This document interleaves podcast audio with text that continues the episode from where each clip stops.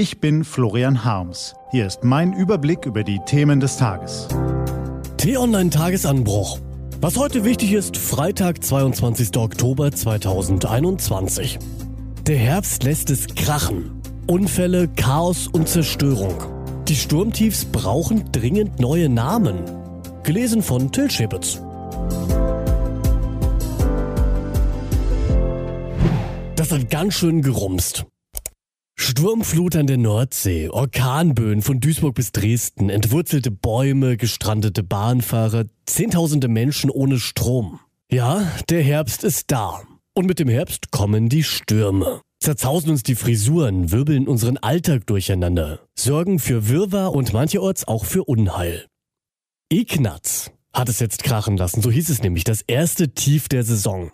Die Metrologen, die gehen da nach einer alphabetischen Liste vor und in ungeraden Jahren erhalten alle Tiefdruckgebiete männliche Namen. Und tatsächlich kann da auch einfach jeder zum Taufpaten werden. Kostet 240 Euro der Spaß. Den Ignaz jetzt, den hatte sich Frau Erika Zabel ausgedacht. Wer auch immer sie ist und wen auch immer sie damit meinte. Doch irgendetwas muss gestern schiefgelaufen sein im Buschfunk zwischen den Wetterfröschen und den Nachrichtenagenturen. Denn nachdem die Medien stundenlang über diesen rappeligen Ignaz hoch und runter berichtet haben, hieß es am Nachmittag plötzlich, Ignaz heiße gar nicht Ignaz, sondern Hendrik. Also griff mein Kollege David Schafbuch flink zum Telefonhörer und tischte den Leuten vom deutschen Wetterdienst die Frage einfach mal auf. Ja, wie denn nun?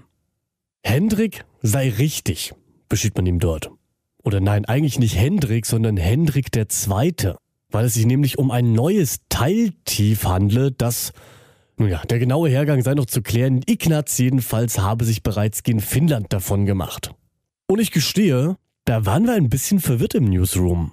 Nun gut, es ist eben gar nicht so einfach mit all den Turbulenzen am Herbsthimmel, da kommen selbst professionelle Bescheidwisser gelegentlich mal durcheinander. Zumal bei derart ausgefallenen Namen. In diesem Jahr haben unter anderem schon Ägidius, Xander und Quasimodo ihr Unwesen getrieben. Mal ganz zu schweigen von Fürchte Gott und Zachäus. Ziemlich üble Gesellen alles, würde ich mal sagen. Aber man kann das Ganze natürlich auch sportlich sehen. Und da die Sturmsaison ja gerade erst begonnen hat, schlage ich vor, dass wir uns es etwas einfacher machen. Fünf volle Wochen sind es noch bis zum meteorologischen Winterbeginn verpassen wir doch jeder dieser Wochen einen Namen, der zum Herbstwetter passt.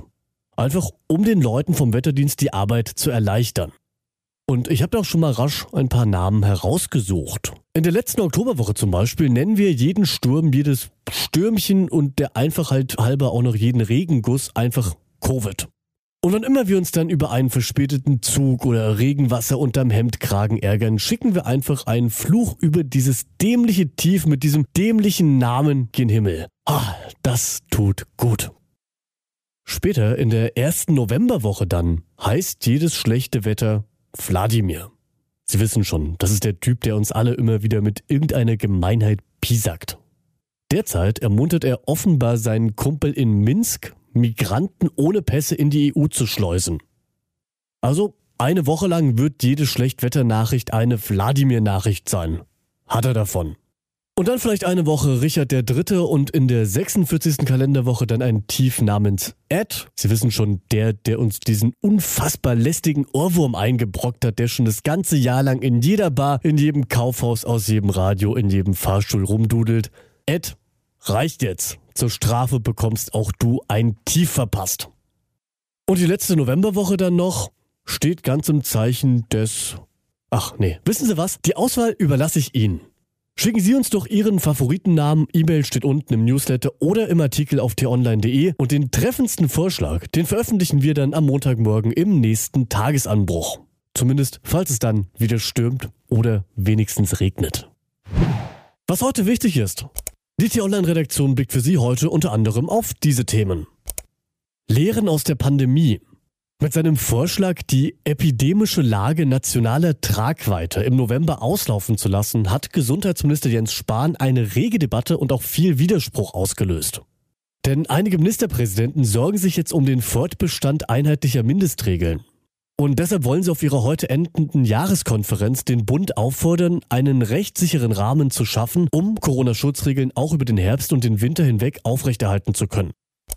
Weiter wursteln in Berlin. Macht macht gefügig. Die SPD-Spitzenkandidatin Franziska Giffey war bei der Landtagswahl in Berlin mit dem Versprechen angetreten, dass es mit ihr kein Weiter so geben werde.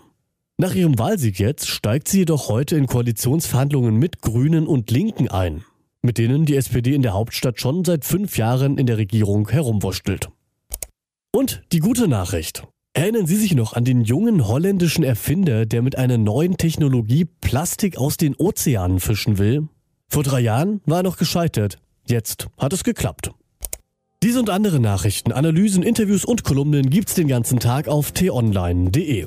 Das war der T-Online-Tagesanbruch vom 22. Oktober 2021.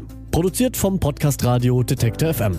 Den Tagesanbruch zum Hören gibt es übrigens auch in der Podcast-App Ihrer Wahl. Kostenlos zum Abonnieren. Ich wünsche Ihnen einen frohen Tag. Ihr Florian Harms.